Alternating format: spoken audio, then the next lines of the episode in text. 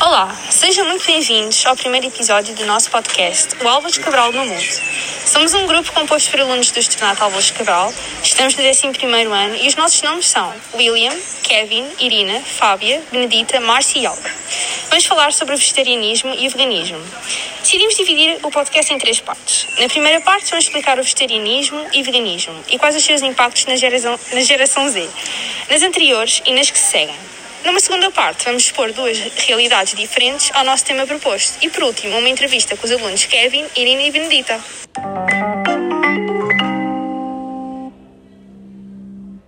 Primeiro momento, o vegetarianismo é um regime alimentar baseado no consumo de alimentos de origem vegetal, definido como a prática de não comer carne ou peixe, mas sim os derivados, como os ovos, queijo, leite, etc.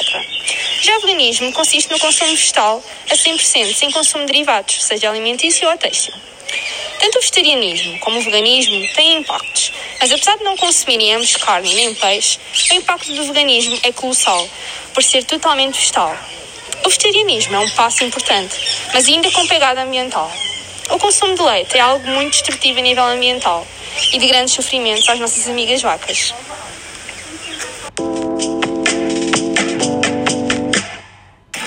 O segundo momento. O Kevin não possui um estilo de vida vegetariano nem vegano. E como forma de comparação ao estilo de vida da Benedita, que é vegetariana e pretende ser vegana, ele vai dar o seu depoimento do porquê que ele possui este estilo de vida e os motivos que o fazem permanecer nele.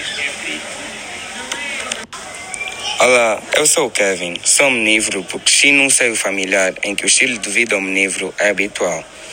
Possuo o pensamento de que proteína animal é essencial para a saúde e força humana, além de achar que as comidas que possuem carne ou derivados animais têm um melhor sabor.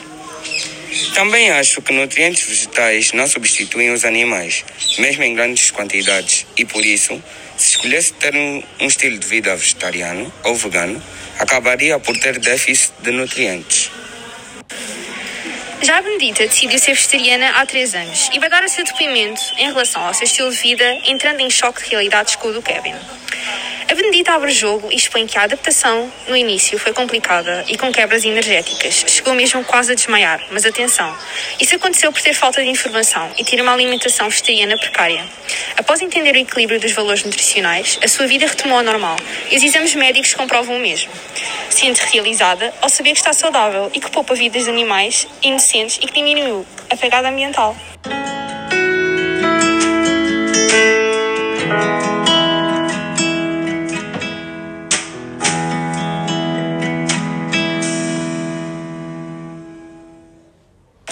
Terceira parte, entrevista.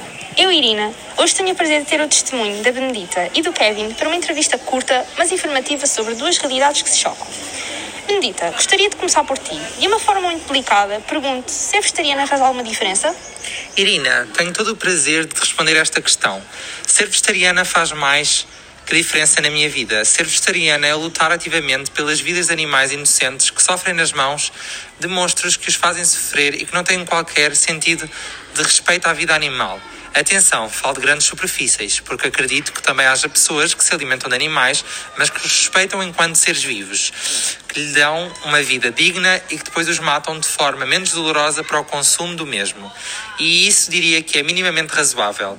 Além disso, ser vegetariana ou até mesmo vegan tem resultados positivos a nível de saúde uh, e alimenta quando a alimentação é equilibrada e variada. E Kevin, qual é a tua opinião?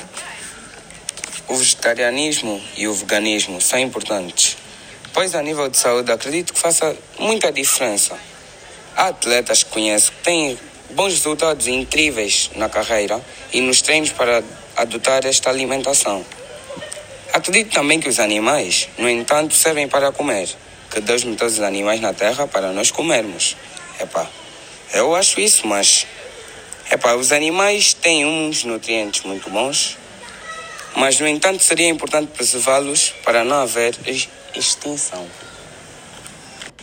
Agora pergunto: os vegetarianos e os veganos devem de ir mais vezes ao médico? Irina, eu acredito que, independentemente da alimentação adotada, todos nós devemos ser vistos por médicos de X em X tempo. É uma questão de nós estarmos informados em relação ao que está passando com o nosso corpo. A alimentação vegetariana no início deve ser controlada, confesso, porque existe uma mudança brutal e isso pode levar a momentos de fraqueza. Depois desse momento terminar, acredito, até que alguém que tenha uma alimentação omnívora tenha de ir mais vezes ao médico, pois a alimentação é concentrada em muitas gorduras, que acabarão possivelmente por criar problemas de colesterol, entupimento de veias, problemas de coração, etc. Agradeço por este testemunho e acredito que possamos aprofundar estes temas posteriormente.